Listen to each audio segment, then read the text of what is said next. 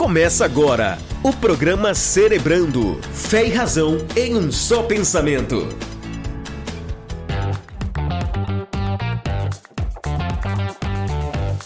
Olá, eu sou Jefferson Rodrigues e a igreja que irá impactar o mundo não é aquela que eu estou indo, mas aquela que eu estou sendo. Olá, gente! Bem-vindo a mais um podcast Cerebrando, este de número 3. Tem um tema bem interessante: a igreja e a cidade. Vamos juntos celebrar. Este é o programa Cerebrando, o seu podcast de teologia, fé e razão em um só pensamento. Eu já quero aqui cumprimentar os meus amigos Bruno Melo e Sila Siqueira. Fala, Brunão, vamos juntos para mais um podcast. Olá, eu sou Bruno Melo e eu não tive um chamado missionário apenas li uma ordem e obedeci. Tamo junto, pastor Jeff. abraço, Silas. Vamos que vamos. Essa ordem aí está em Mateus 28, 19 e 20. Portanto, ide e fazei discípulos. Você não precisa de um chamado missionário. Vem chegando ele aí, ó, o Zé Escatologia. Silas Siqueira, vamos para mais um podcast, meu amigo. Fala, meus amigos. Olá, eu sou o Silas Siqueira e já fui enviado para a minha primeira missão. E vejam só, não foi na África, apenas atravessei a rua e conversei com o meu vizinho. É uma verdadeira desconstrução. Fazer missões não é só ir para a África, é falar com aquele seu vizinho que há muito tempo você não dava um bom dia. Bem-vindo, você está no podcast Cerebrando. Este podcast é uma realização da Escola Discípulo Racional. Nós temos um projeto muito interessante e se você quiser conhecer um pouco mais, visite o nosso Instagram, arroba Escola Discípulo Racional. No Instagram você segue a gente agora, arroba Escola Discípulo Racional. Lá você fica sabendo de tudo que acontece na nossa escola, fica informado sobre os nossos podcasts, as nossas séries, devocionais, cronograma anual e muito mais. Cumprimentando você que nos ouve aí nas principais plataformas de podcast e você que nos ouve através do canal do YouTube. Se você está no YouTube, lembre-se de deixar o seu like, se inscrever no nosso canal e compartilhar o nosso material para outras pessoas. Bem-vindos à Escola Discípulo Racional. Aqui você aprende pensando.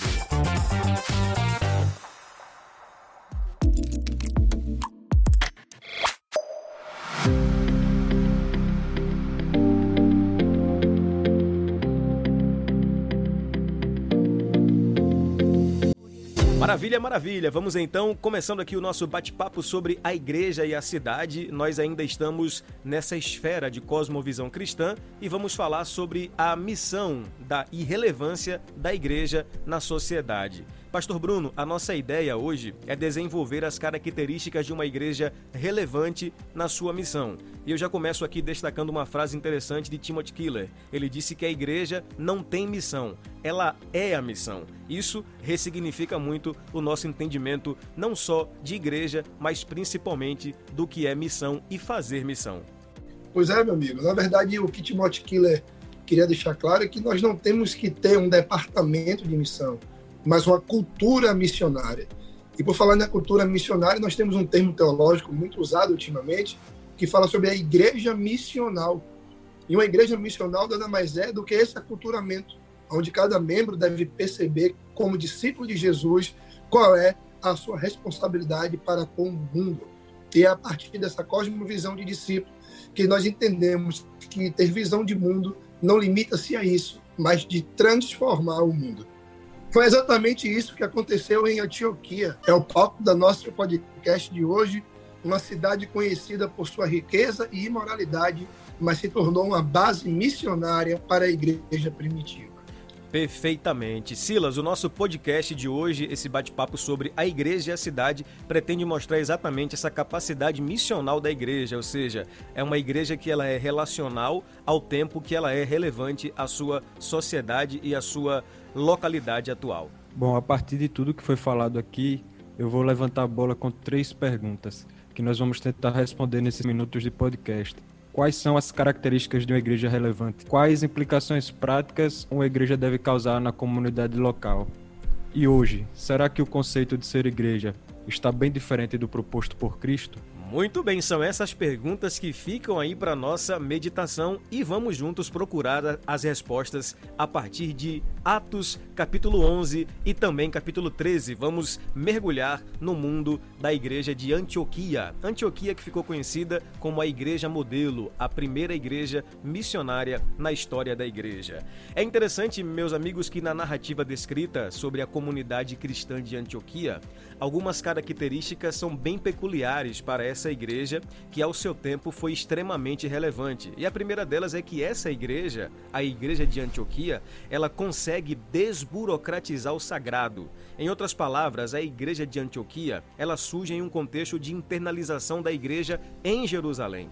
Lá em Jerusalém, os concílios de Jerusalém é, é, é, pretendiam responder aos seguintes questionamentos teológicos acerca da pregação aos gentios. Enquanto isso, alguns homens improváveis de Chipre e Cirene, por exemplo, Cirene até hoje é uma região pobre da África, vão ser conduzidos por Deus a falar em Antioquia para gregos, ou seja, homens cultos. No entendimento destes, eles vão perceber que a sua missão era muito maior do que o debate politizado. E é interessante que John Wesley vai deixar uma frase muito interessante: O mundo é a minha paróquia. Nesse sentido, Pastor Bruno, a desburocratização do sagrado deve ser feita a partir de uma influência positiva da igreja, o que nós chamamos de cosmovisão. É entender que a nossa missão é muito maior do que qualquer debate. Pois é, meu amigo. Na verdade, nós precisamos entender que a manifestação do reino se dá nesse trabalho de serviço à cidade. E é o nosso palco e nosso alvo maior de toda e de qualquer ação. É por isso que hoje nós precisamos rever essa questão cultural, porque nós não precisamos estar internalizado em quatro paredes. O termômetro de uma igreja saudável é justamente a relevância dela fora das quatro paredes. E muito evangélico ainda não aprendeu isso. Verdade. Meu amigo Silas, é, é perceptível que a igreja de Antioquia ela vai trabalhar para a manifestação do reino e na perspectiva desta igreja ela vai ser ativa na vida diária da sociedade e esse trabalho de transformação não se limita simplesmente aos profissionais da igreja, como se a igreja se internalizasse em si mesmo, mas também aos leigos. Perceba que a gente citou aqui homens improváveis e, e, e essa sincronia de igreja e sociedade trabalhando juntos para uma transformação, ela revela essa capacidade desta igreja em ser missional, no sentido de que ela vai para além dos templos. Ela é uma igreja que entende o que é ser igreja, é ser chamado para fora. Exatamente, e é interessante destacar que a igreja de Antioquia foi modelo nisso, né? E essa questão de ser provável, ela destaca a soberania de Deus, que é Deus sobre tudo e que tudo pertence a Ele. Porque a Bíblia vai dizer no episódio de Antioquia que por causa da perseguição a Estevão, eles caminharam pela Fenícia, Chipre, Antioquia, mas não anunciava a palavra a ninguém, senão somente aos judeus. E aí Deus ele vai com sua soberania e levanta cíprios e sirinenses para falar aos gregos sobre Jesus Cristo, ou seja, quem deveria falar não estava falando, Deus ele levanta então quem era improvável que falasse. E, fa e quem estava falando só aos judeus, os que Deus levanta fala também aos gregos. Toda essa improbabilidade é, mostra a soberania de Deus sobre a obra dele. Ele levanta quem quer para falar a quem quer. Ele é soberano sobre tudo. É verdade. E nesse sentido de soberania, vale também destacar a importância da cosmovisão cristã destes que começaram a igreja em Antioquia, porque eles vão é, conseguir perceber que tudo pertence a Deus. É aquela frase lá de Abraham Kuyper que a gente citou no podcast passado, que não há nada no universo que Cristo não possa dizer é meu. E é perceber exatamente a partir de uma cosmovisão saudável que não existe nada na face da terra que não seja do Senhor.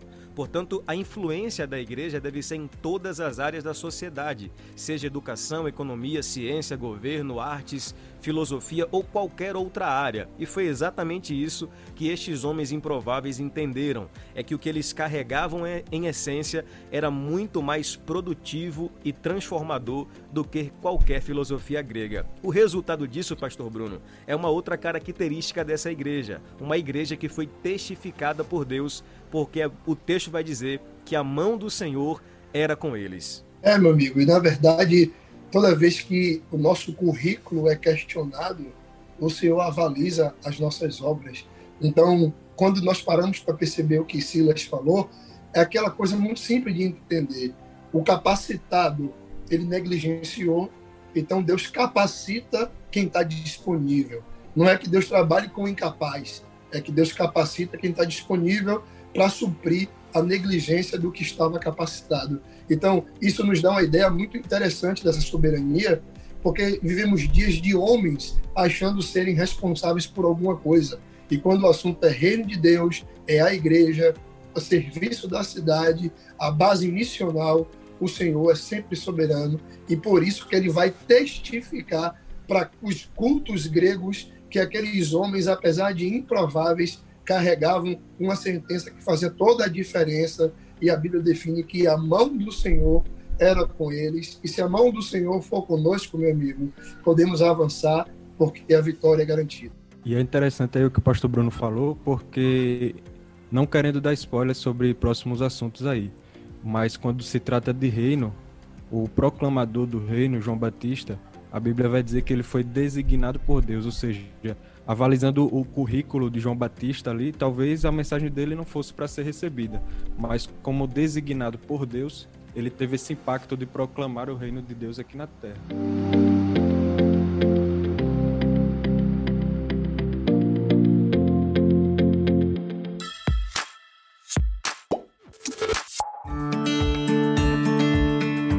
Muito bom, gente. Olha, esse, esses crentes de Antioquia, eles vão demonstrar que uma igreja relevante, ela é composta de membros que crescem na semelhança do, do próprio Cristo. E aqui a gente já adentra para, um, para uma questão bem interessante e peculiar desta igreja.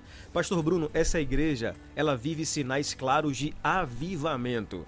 E falar de avivamento hoje é, é, é até, dá até um tema para um podcast à parte porque muita gente confunde avivamento e mover do espírito com manifestações epidérmicas, sensoriais. Mas em Antioquia fica muito claro os sinais de um avivamento genuíno. Essa igreja, ela era tão saudável que os seus membros eles conheciam e valorizavam o evangelho acima de qualquer coisa.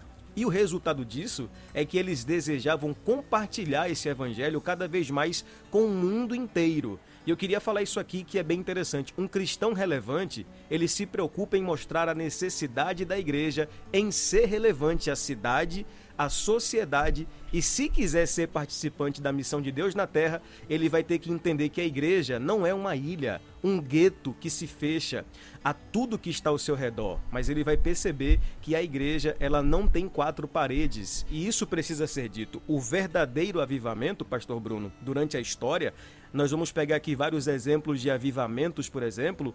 A, a, a, ideia do avivamento em si não tem só um sentido espiritual, mas um sentido local, de mudança na sociedade e na comunidade. Grandes avivamentos trouxeram mudanças drásticas na sociedade, na política, na educação. Por exemplo, muitas faculdades que hoje nós conhecemos no mundo inteiro, como Princeton, por exemplo, foram frutos de avivamento. A pergunta que eu faço, meu amigo pastor Bruno, é: que tipo de avivamento a igreja brasileira diz que vive, se não há mudança drástica na nossa sociedade? Pois é, meu amigo. A, a igreja brasileira, segundo o censo, é composta por milhões de adébitos, mas ela é um retrato da igreja Sansão, tem força, mas dorme. Então, a nossa relevância, ela, ela se dá por, por tudo que referencia o nosso país o país do carnaval, o país do turismo sexual, o país da corrupção.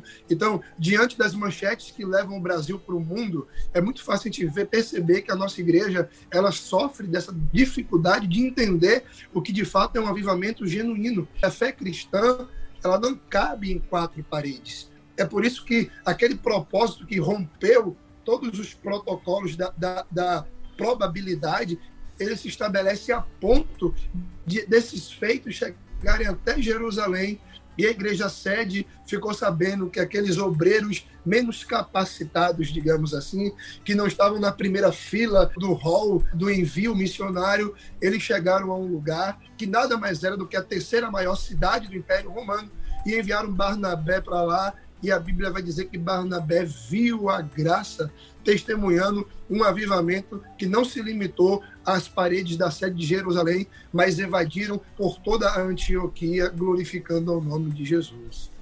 Cara, muito bom isso, muito bom. Eu fiquei pensando aqui nessa, nessa frase que o pastor Bruno falou aí. A igreja brasileira se assemelha muito a Sansão. Tem força, mas dorme. Cara, que, que pancada. Pesado, como diria, usando um termo mais atual. E, e nessa perspectiva, Silas, a gente percebe que a igreja brasileira, ao contrário de Antioquia, ela tem muitos números ela tem muitos adeptos, como disse o pastor Bruno, mas pouca influência na sociedade. Nunca tivemos tantos evangélicos, em contrapartida, nunca tivemos tanta corrupção. E isso é, é sinal claro de uma apostasia, ao contrário de avivamento. Os sinais que acompanham a igreja de Antioquia demonstram isso. A igreja em Jerusalém viu, e quando Barnabé vai até Antioquia, o texto diz que ele achou e viu graça é literalmente aqui o termo ver vida, assim como Deus achou graça em Noé em uma sociedade corrompida. Nos falta, como igreja, Silas, sermos essa santa exceção em meio a uma sociedade corrompida, mas o que vemos, infelizmente, é uma igreja cada vez mais influenciada e internalizada no seu próprio mundo. Para comparar Antioquia com a igreja brasileira, seria necessário trocar algumas palavras. Né? A Bíblia vai falar sobre Antioquia que grande número creu e se converteu ao Senhor. Se a gente for falar da igreja brasileira, grande número crê, mas não se converte ao Senhor. Porque se convertendo teria esse efeito. Uau. E é interessante é interessante quando, quando se fala que Barnabé chegando lá ele viu a graça de Deus porque é, palavras nós ouvimos, nós não conseguimos ver palavras, mas atitudes nós conseguimos ver. Então quando Barnabé chega lá e vê a graça de Deus, ele em outras palavras, ele está dizendo que ele não só ouviu, mas ele via em atitudes da igreja de Antioquia a graça de Deus. E isso também nos falta muito na igreja brasileira. Nós podemos ouvir da graça de Deus, mas ver a graça de Deus é diferente. Porque muita gente vive na hipocrisia de falar sobre a graça de Deus. Nós ouvimos a graça de Deus naquela igreja, mas nós não vemos a graça de Deus naquela igreja. Se dá pancada em fofoca, se dá pancada em tantas das coisas, mas quando nós vamos ver, eles estão praticando a mesma coisa. Avareza, prostituição, fofoca e tantas outras coisas nos bastidores. Então isso, isso que torna complicado, porque grande número crê e não se converte, e quando nós chegamos aqui, nós conseguimos ouvir da graça de Deus, mas não conseguimos ver da graça de Deus. E muitas vezes nem ouvir nós conseguimos. Nossa, isso é muito forte. Pastor Bruno, parafraseando uma frase sua, nós devemos uh, diminuir a distância entre o que se fala e entre o que se faz. Essa percepção que Silas trouxe agora, eu confesso que eu não havia percebido no texto. A igreja de Jerusalém, ela ouviu falar do que estava acontecendo, mas Barnabé, ele foi testemunha ocular. Então essa igreja, nossa, que forte isso, ela conseguiu diminuir a distância entre os ouvidos e a visão. Ela não é conhecida agora apenas pelo que ouve se falar dela, mas ela é relevante porque se pode testemunhar com os próprios olhos.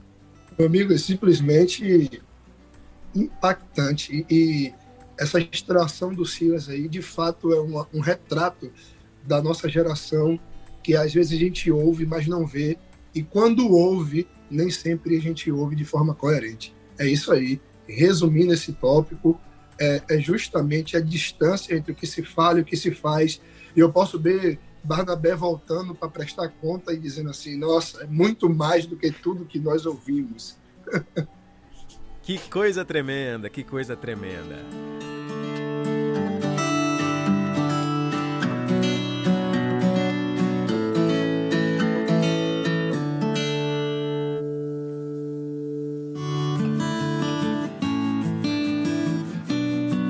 Olha, essa igreja de Antioquia e estamos falando aqui sobre a igreja e a cidade, vale destacar que na Bíblia esses termos são muito peculiares e muito conhecidos, né? A igreja está muito ligada à cidade, no sentido de, por exemplo, a igreja de Antioquia, a igreja de Esmirna, a igreja de Sardes, de Corintos, de Tessalônica e por aí vai. Exatamente porque a gente sabe a, a pluralidade da igreja, no sentido de ela ser é, é, é abrangente, mas na sua relevância, ela presta um serviço local à sociedade e à sua comunidade que deve sim ser considerado. E para isso é necessário que essa igreja ela possua o que essa igreja de Antioquia possuía: líderes inspiradores. E em uma sociedade doente, a igreja necessita de referências saudáveis. E o texto vai dizer que para essa igreja é enviado um líder que possuía características interessantes. Ele era um homem de bem e cheio do Espírito Santo. Esse líder aqui, Pastor Bruno, por nome de Barnabé, ele é simplesmente é, sensacional porque essas duas características denotam características que estão em desuso hoje em dia.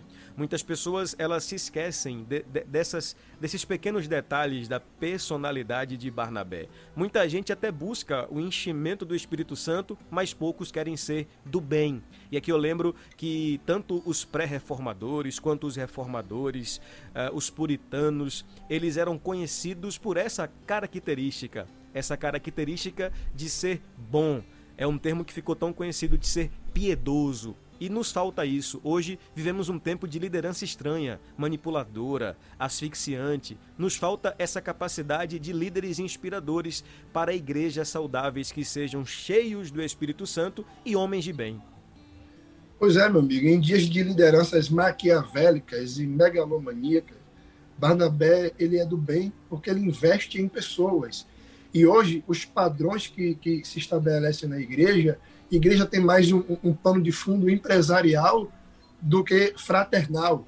Então, como é que funciona? O, o líder é um chefe. E os seus liderados, quando não são clientes, que são os membros, são funcionários, que são os obreiros. Então, tudo isso se estabelece em uma prisma é, é, capitalista, onde a subserviência fala mais alto, porque eu prefiro fingir não ver porque eu sou pago para estar ali. E é isso aí, é totalmente contraditório e paradoxal à igreja primitiva e à cultura apostólica que inspirou os nossos pais da fé. É, isso aí, isso é coisa séria. E pensar que em Antioquia essa igreja vai ser presenteada com esse líder tão, tão relevante para o seu tempo e mais, ele vai, é, no caso Barnabé, ele vai trazer Saulo junto com ele para essa missão. E só lembrando que nesse contexto aqui, Saulo estava há 14 anos esquecido pela igreja em Jerusalém e por muito sofrendo segregação e preconceito pelo seu passado de perseguidor. Barnabé não vai enxergar Saulo como uma ameaça, mas ele vai perceber que existe uma possibilidade de Saulo ajudá-lo na missão porque o que Saulo é não anula o que Barnabé é e vice-versa. Muitas das vezes nos falta essa capacidade de enxergarmos potencial e não um possível concorrente no ministério. Então, para o desprezado Saulo, só uma igreja improvável para ter espaço para ele. Talvez dentro do formalismo de Jerusalém ele ficaria na cadeira por mais 14 anos. Mas é interessante que ele disse aos coríntios que há 14 anos não sabia se no espírito ou na carne foi levado ao terceiro céu. Então, enquanto a burocratização né, religiosa trava um homem pelo que ele foi, né, o reino dos céus, ele dá livre acesso pelo que ele é. Que maravilha! E, e, quanto aprendizado com a bondade e as características do, do, do, enchimento do Espírito Santo em Barnabé. Este, sem sombra de dúvidas, era um líder inspirador e é exatamente isso que nós precisamos para a igreja na atualidade.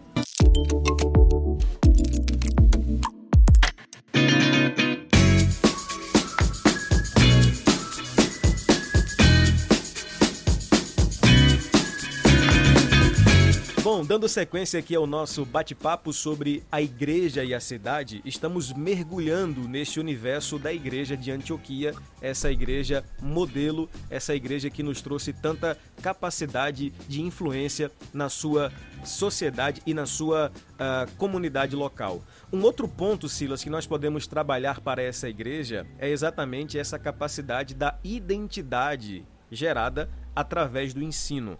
Observe que o texto vai dizer que Barnabé ele passa tempo investindo no ensino da palavra. E o ensino da palavra de Deus foi tão expressivo que em apenas um ano os novos convertidos estavam tão é, completamente mudados ao ponto de chamarem a atenção dos moradores locais, os quais de, os denominaram de cristãos. Ou seja, essa igreja é relevante porque ela possui uma identidade que a sociedade, a comunidade local vai lhe dar. Isso é muito interessante. Em dias que a igreja local ou a igreja evangélica, ela tem sido rotulada com rótulos tão depreciativos, essa igreja vai ser assemelhada ao próprio Cristo pelo seu modo de viver. É muito interessante isso. Nós vamos entender bem como é que surgiu essa questão aí de serem chamados cristãos. Né? Eu já percebi que vocês são dos meus, não estão ligando se vão perder seguidor ou não, ou ouvinte ou não, já chutaram o balde falando sobre liderança. Interessante, nós vemos já ligando liderança à identidade, essa questão de Barnabé, é muito interessante, porque é, é comum nas nossas igrejas muitas pessoas é, mudarem a liderança ao longo do tempo. Muitos pastores vão chegando e outros saindo das igrejas, na maioria das igrejas evangélicas. É interessante que Barnabé, a Bíblia vai dizer que quando ele chega e vê a graça de Deus, ele se alegra exorta a todos que permanecessem no Senhor com propósito do coração. E aí está um dos grandes erros que nós vemos na maioria dos líderes, é que eles querem deixar a sua marca, o seu nome. Sendo que o que na verdade deveria ser deixado é a marca de Cristo naquela igreja. Então, muitas vezes, quando chega bom, apesar de estar vendo a graça, muitas vezes ele abre mão daquilo e quer impor a sua marca, a sua cara àquela igreja, quando a cara que deveria ser posta é a identidade e a cara de Cristo. Então é interessante isso, porque Barnabé, ele vê a graça e a exortação dele é para que permaneçam no Senhor com aquele propósito. E não que mude a cara para que coloque uma igreja com a cara de Barnabé. Mas Barnabé chega lá, vê que a igreja tem a cara de Cristo e diz, permaneça no Senhor, com o propósito de coração. E aí é, é justamente por desse, desse ensino da palavra e por conta desse permanecer no Senhor, é que a igreja vai criar essa identidade. Porque a Bíblia vai dizer no versículo 24 que muita gente se uniu ao Senhor, e essa palavra, essa expressão é muito forte. Muita gente se uniu ao Senhor por permanecer no Senhor com o propósito do coração, que foi justamente o que Barnabé fez quando chegou lá. Viu a graça, pediu para que permanecessem ensinou a palavra e com o tempo muita gente se uniu ao Senhor. Não existe uma expressão mais forte de identidade em expressar Cristo do que essa. Você está unido ao Senhor, como Enoque esteve unido ao Senhor um dia e chegou a desaparecer. E aí eu vou dar uma by do, do amigo Brandon Alves, uma postagem que eu vi recentemente, falando sobre Enoque, que Enoque andou com o Senhor e desapareceu. Aquele que anda com o Senhor, a tendência dele é que desapareça. Fica esse, esse, esse especial aí, uma participação de Brandon Alves na, no podcast. Bacana. A referência de Brandon é sempre muito bem-vinda. E, e, que alusão interessante, viu, Pastor Bruno, porque é exatamente isso, essa capacidade de um líder enxergar a igreja com a cara de Cristo.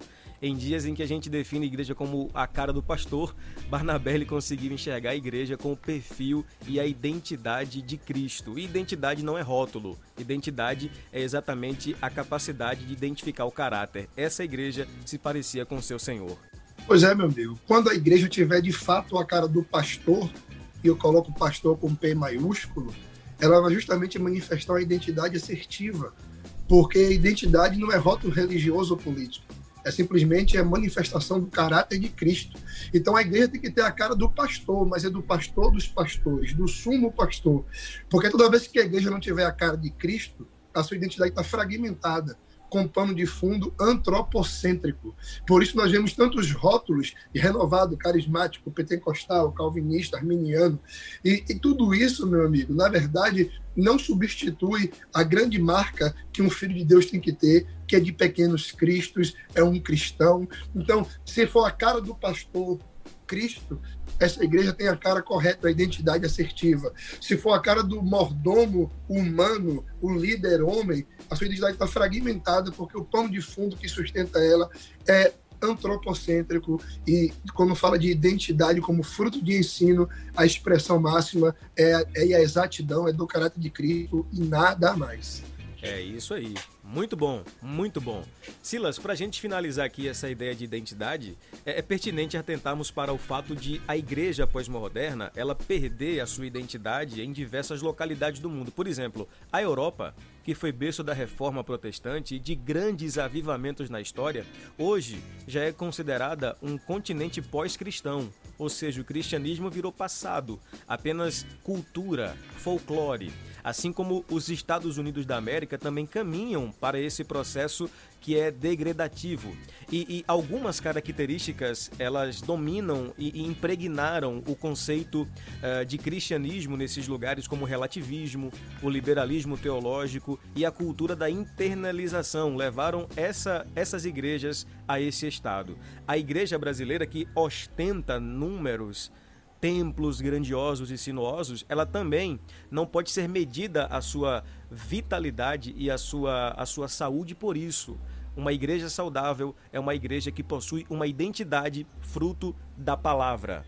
É interessante isso aí, quando acontece, eu costumo chamar da síndrome do filho pródigo moderno, que ele está em comunhão com o pai, ele pede a herança ao pai, diz que vai para vai vai para longe, a Bíblia fala que ele vai para longe do, da presença do pai, levando a herança consigo. E chega lá, ele gasta toda a sua herança longe do pai, e aí ele experimenta da, da do mais baixo que ele pode experimentar para um judeu, que era desejar comer as bolotas de porco, mas ele é filho, ele desejou, não foi dado ele de comer. E aí ele vai voltar para a casa do pai. Quando volta, o pai justifica aquela festa de recepção dele, dizendo que ele estava morto e reviveu, estava perdido e foi encontrado. Ou seja, o pai destaca as duas faces, a espiritual, porque literalmente ninguém na parábola chega para dizer ao pai que ele morreu, mas ele destaca que ele estava morto e reviveu, ou seja, espiritualmente, e que humanamente estava perdido e foi encontrado. E é interessante porque a sociedade vive essa síndrome do filho pródigo moderno. Muita gente pega a herança do cristianismo que trouxe para a sociedade, os costumes, o que trouxe para a sociedade ocidental e leva consigo, porém quer viver longe da presença do Pai. E essa distância, uma hora ou outra, vai fazer com que toda essa herança cristã seja desperdiçada. Ela vai acabar ficando para trás. E é isso que aconteceu no continente europeu e que muitos lugares caminham por esse, é, por esse, por esse caminho. Elas acabam indo por esse caminho. Indo por esse caminho não tem outra sentença que não seja a herança cristã ser desperdiçada, acabar porque está longe da presença do Pai. Quando ele fala que estava morto e reviveu é interessante, porque pela tradição judaica, se nós formos analisar a situação, o filho está dizendo para o pai que o pai morreu para ele, porque a herança só é dada quando o pai morre, mas ele está pedindo antes a herança, ou seja, pai, o senhor morreu para mim. Só que a parábola não chega a dizer isso, porém ela chega a dizer que o filho morreu e quem diz isso foi o pai. Ou seja, quando as pessoas abrem mão da, da presença do pai, elas acham que Deus está morto para elas, quando na verdade ela quem está morta momentaneamente para Deus. E aí Deus ele espera o um momento certo e resgata de volta e diz: estava morto e reviveu. Em nenhum momento Deus ele está morto, nem mesmo quando nós achamos que ele está morto. Mas nós, pelo contrário, quando nos como mortos vivos por esse mundo, até o momento que ele ressuscite a nós e nos traga de volta sua presença. É por aí, é por aí. É, vamos dando sequência aqui ao nosso bate-papo e a gente já está chegando aqui para um, um, tópico que eu acho muito interessante, que é exatamente a capacidade dessa igreja produzir dons funcionais. Pastor Bruno, a gente está até falando né, na igreja sobre é, é, essa temática, a funcionalidade dos dons espirituais, e essa igreja ela vai nos trazer essa elucidação. O texto vai dizer que lá em Antioquia havia um profeta por nome de Ágabo, e pelo Espírito ele deu a entender que haveria fome em toda a terra. É interessante que essa profecia de Ágabo, ela não gerou pânico ou terror nos crentes em Antioquia, mas generosidade entre os cristãos, porque eles vão pegar a, as suas ofertas e enviar para Jerusalém, que estava sofrendo com aquela fome que havia assolado a terra. Então a gente percebe que essa igreja, ela possui dons funcionais, porque a profecia em Diágabo não gera pânico, mas gera generosidade. O problema é que hoje o dom está tão banalizado que os profetas da fúria é, fazem do, do, medo a sua plataforma de, de profecia. E a gente percebe que em Antioquia é diferente. A teologia é substituída pela generosidade e essa igreja ela é funcional porque o dom ele funciona de maneira correta e bíblica. É, eu estava falando até com Silas esses dias, meu amigo. O, um tripé que funcional dos dons é a soberania do Espírito, um propósito eterno e a edificação do corpo. Se esse tripé não sustenta o dom, então esse dom é no mínimo de é questionável ou de se desconfiar. Porque uma profecia sem ação é só barulho. É como Paulo disse em 1 Coríntios 13, é o metal que soa, é o sino que tine. Então, se os dons não fluírem em um propósito assertivo, produzindo no corpo de Cristo, na sua igreja, uma funcionalidade para resolução de um problema, para prevenção de algo que está por vir, que sempre vai convergir é, em um trabalho de caráter solidário. Então, meu amigo, nós temos que questionar, porque tudo que não promove esse caráter do amor como sustentação no centro de tudo ele não tem um caráter de Cristo e, e, nós não devemos simplesmente tolerar, mas sim investigar qual é a raiz de tal manifestação. Interessante também notar que essa profecia de Agabo ela vai tocar justamente no caráter da igreja de Antioquia, porque se nós percebermos um, um aviso desse ele pode despertar duas coisas totalmente antagônicas. Se eu chegar para uma comunidade e disser que o mundo passará por uma grande fome, nós podemos no mínimo despertar duas coisas uma, a generosidade, mas por outro lado também a avareza, porque poderia ter gente nesse meio que pensasse em guardar alimentos e não em doar alimentos, porque todos passariam por uma fome. Então essa profecia de Ágabo, ela vem como um teste de caráter para a igreja de, de Antioquia. Quando eles se comportam dessa maneira, doando, abrindo seu coração, doando para os seus irmãos, eles estão demonstrando que o caráter que está nele é o caráter de Cristo, por isso são chamados de pequenos cristãos. Eles poderiam muito bem ter tido o comportamento contrário de guardarem alimentos e não de doar alimentos, já que o mundo todo passaria por uma fome. Mas quem está com o coração em Cristo, ele vai agir como Cristo agiria, com generosidade e não com avareza, se importando com seu irmão. Pegou aí a referência? Quem está com o coração em Cristo age como Cristo. Isso é literalmente ser cristão.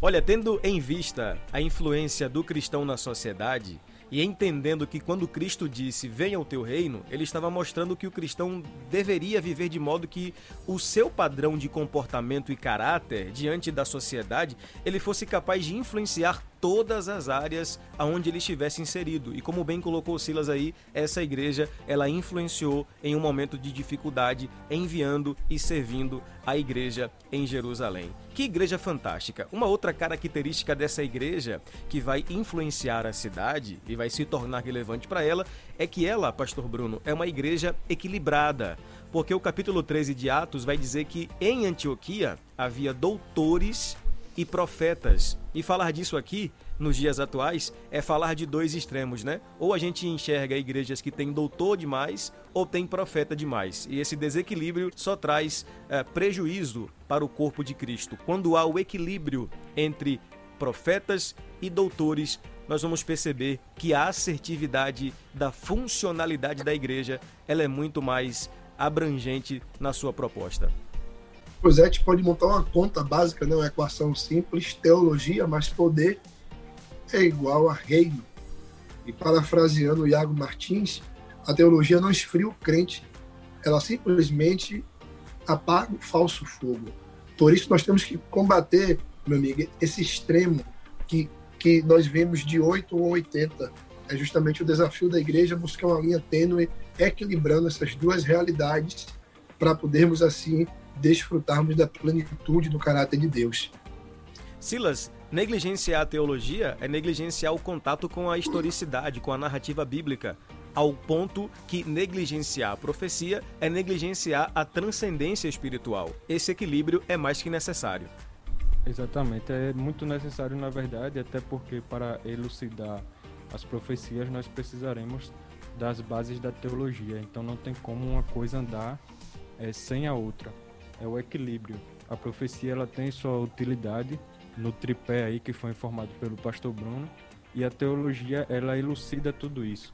Como foi dito, não esfria o crente, ela apaga o falso fogo. Então, como apagaremos o falso fogo sem a teologia? E como teremos uma igreja saudável, uma igreja que é, viva a plenitude em Cristo, sem que também seja explorado ou seja negligenciada essa questão da profecia. Então, acredito que são duas coisas que podem e devem andar juntos. Uma igreja equilibrada como a de Antioquia está posicionada entre mestres e profetas. Entre mestres e profetas. Essa igreja é relevante, essa é a igreja de Antioquia. Já caminhando aqui para o final do nosso bate-papo, Pastor Bruno, a gente vai perceber aqui algumas últimas características dessa igreja que vão, assim, fazer toda a diferença. O primeiro é que os diferentes tornam-se iguais. Eu acho tremendo essa capacidade porque, como a gente vive em uma sociedade pluralista e cada vez mais ideologizada, manter uma identidade onde todos tornam-se iguais e não no sentido uh, uh, de todos pensarem a mesma coisa, mas iguais porque são nivelados pela graça. E é exatamente o que acontece em Antioquia. Lá tem vários diferentes que convergem no mesmo propósito. Pois é, e, e, e é interessante a gente entender isso, meu amigo, porque em dias de segregação, hoje as igrejas evangélicas elas degladiam-se entre si de acordo com a denominação, de acordo com, com a esfera teológica vigente. E nós percebemos que, quando nos comportamos dessa forma, a gente está vituperando uma realidade do caráter do corpo de Cristo, porque se nós formos parar para entender, Cristo ele só será expressado de forma plena quando o corpo ele flui em concordância como organismo. Cristo não está fracionado nem dividido.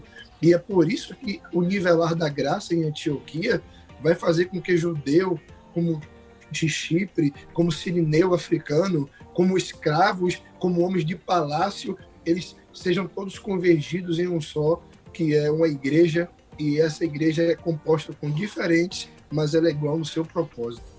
Ela é igual no seu propósito. Sila, só destacando aqui, ó, o texto de Atos 13, a parte B diz que em Antioquia estava Barnabé, judeu de Chipre, Simeão, chamado Níger, Lúcio Sirineu, ou seja, africano, Manaém, irmão de leite de Herodes, ele foi criado junto com Herodes, ou seja, um homem de palácio, e por fim está lá na última escala, Saulo, que é um ex-fariseu e perseguidor da igreja. Que salada, né? Que mistura. A igreja é isso, é um mix de diferenças, a celebração da diferença que converge em um só propósito. E a gente tem que levar é, bem em conta essa palavra, nivelados pela graça, né? A graça que os nivelou. E é um grande erro da, da, da maioria das igrejas é, evangélicas, principalmente aqui no Brasil, é tentar nivelar os cristãos por outros meios que não sejam a graça. Nivelar pelos costumes, nivelar pelos usos, nivelar pela, pela na, trocando a natureza até mesmo psicológica da pessoa. Acaba nivelando pelos usos e costumes, mas não nivela pela graça. Muitas vezes a graça nem está presente ali, se comportando como sepulcros caiados, na verdade. É até bonitinhos por fora, mas por dentro não há vida. Então é importante que quando nós é, nos tornemos iguais uns aos outros, esse nivelamento ocorra pela graça. E a graça transbordando, ela mudará o que for necessário é, no que tange a aparência, mas não o contrário. A Bíblia nunca nos ensina um, um movimento contrário que vem de fora para dentro, mas sim de dentro para fora. Porque o que vem de fora para dentro nos lembra logo o farisaísmo. É isso. Então, se formos falar sobre esse assunto, um podcast pode até render com relação a, a um mal que causou na igreja usos e costumes, mas aí a gente deixa para depois ou então quando tiver coragem. Ou então quando tiver coragem. Mas já fica aí a dica, hein? E essa temática aí, ela certamente aparecerá aqui no nosso podcast Cerebrando. Pastor Bruno, já chegando aqui para a reta final do nosso podcast, essa igreja de Antioquia, sobretudo, possui um entendimento missional, porque ela vai ofertar para missões aquilo que ela tem de melhor. O Espírito pediu: apartai-me Barnabé e Saulo. Veja como a cultura do reino estava tão uh, intrínseca a essa igreja que destrava a, a generosidade. Quando o assunto é oferta para missões, geralmente a nossa cultura é de dar aquilo que sobra. Essa igreja não. Ela envia simplesmente Barnabé e Saulo. É como se ela enviasse Bruno e Silas. Olha que potência aí para que missões seja o alvo da igreja. Pois é, ia mandar um doutor e o um profeta. Irmão, é, é, é, é, interessante a gente perceber que o papel da igreja não é buscar seus direitos, mas é exercer os seus deveres. E um dever da igreja, claro, são palavras do bom mestre, disse Jesus: Ide por todo o mundo, pregai o evangelho a toda criatura. Então, meu amigo, enviar Barnabé e Saulo é entender que o id, né, ele é importante, prioritário e vai o melhor, porque se não for o melhor, muitas vezes até vai, mas não faz. É ir e fazer. Então eu tenho que enviar o que eu tenho de bom, porque é uma certeza que eu vou fazer. Se não vai e volta do mesmo jeito. Nossa, se não vai e volta do mesmo jeito. E fica nesse ciclo vicioso e, e porque a ênfase muitas das vezes está errada, né? Não que o id não tenha ênfase, mas o fazer é o mais importante. Que entendimento, que, que, que bacana, que bacana.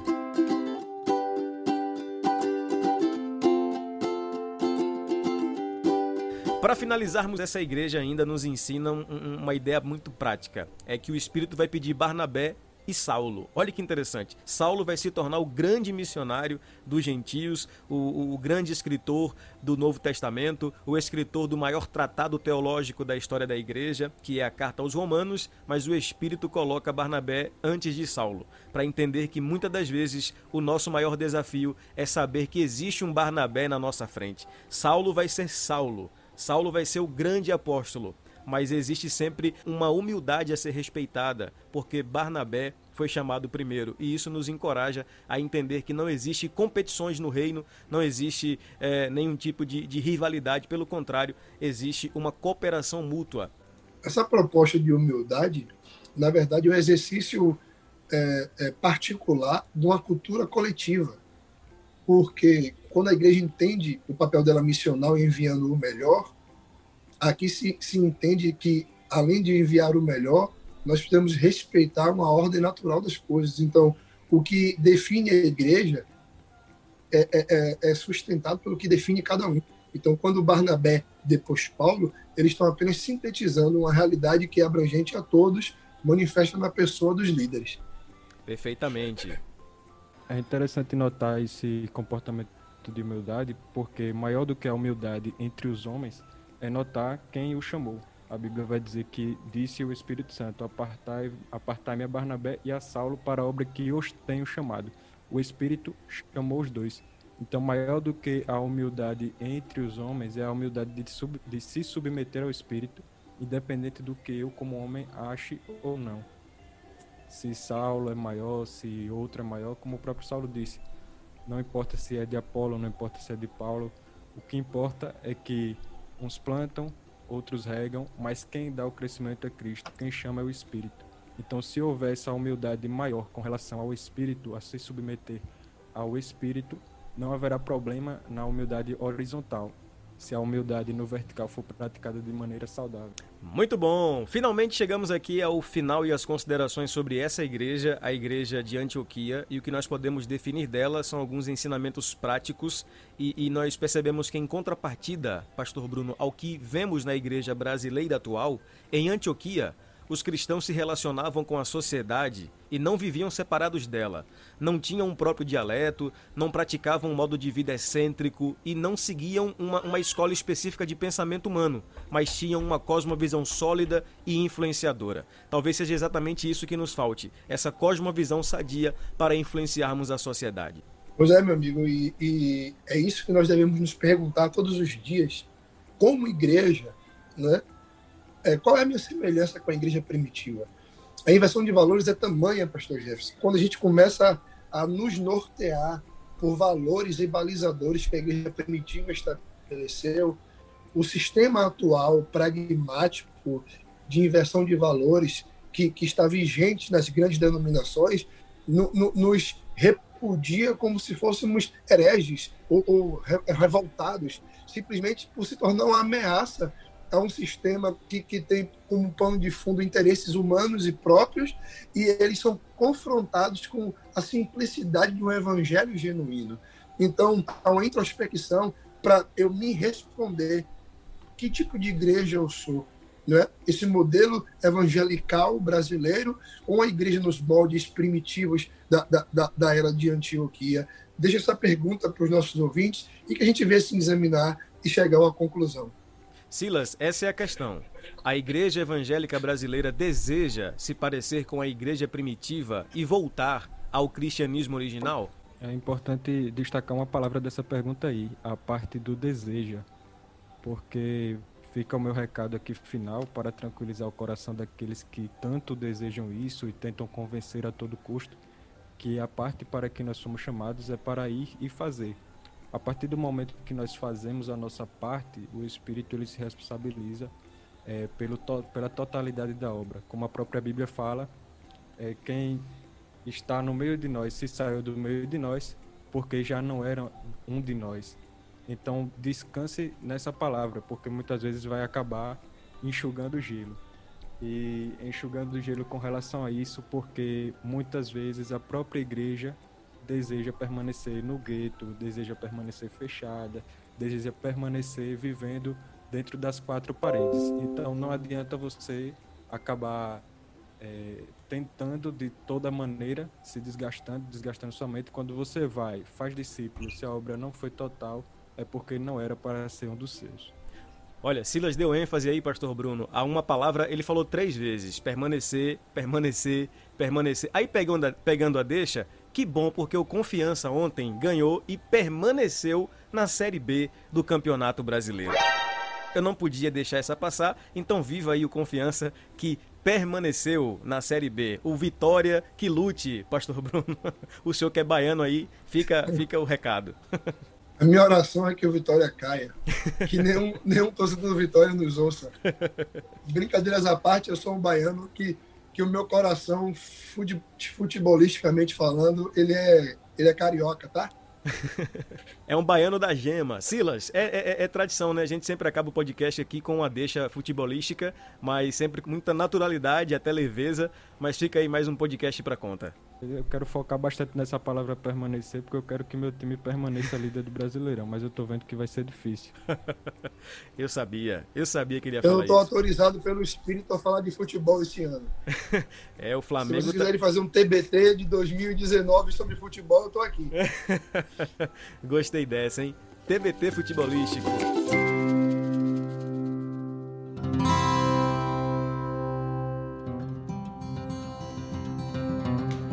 Enfim, gente, passando a régua em mais um podcast, esse é o podcast Celebrando de número 3, falamos aqui sobre a igreja e a cidade. Qual é o tema que você quer ouvir? Qual é a sugestão que você tem para dar? Então siga a gente no Instagram, arroba Escola Discípulo Racional. Até a próxima e que Deus te abençoe.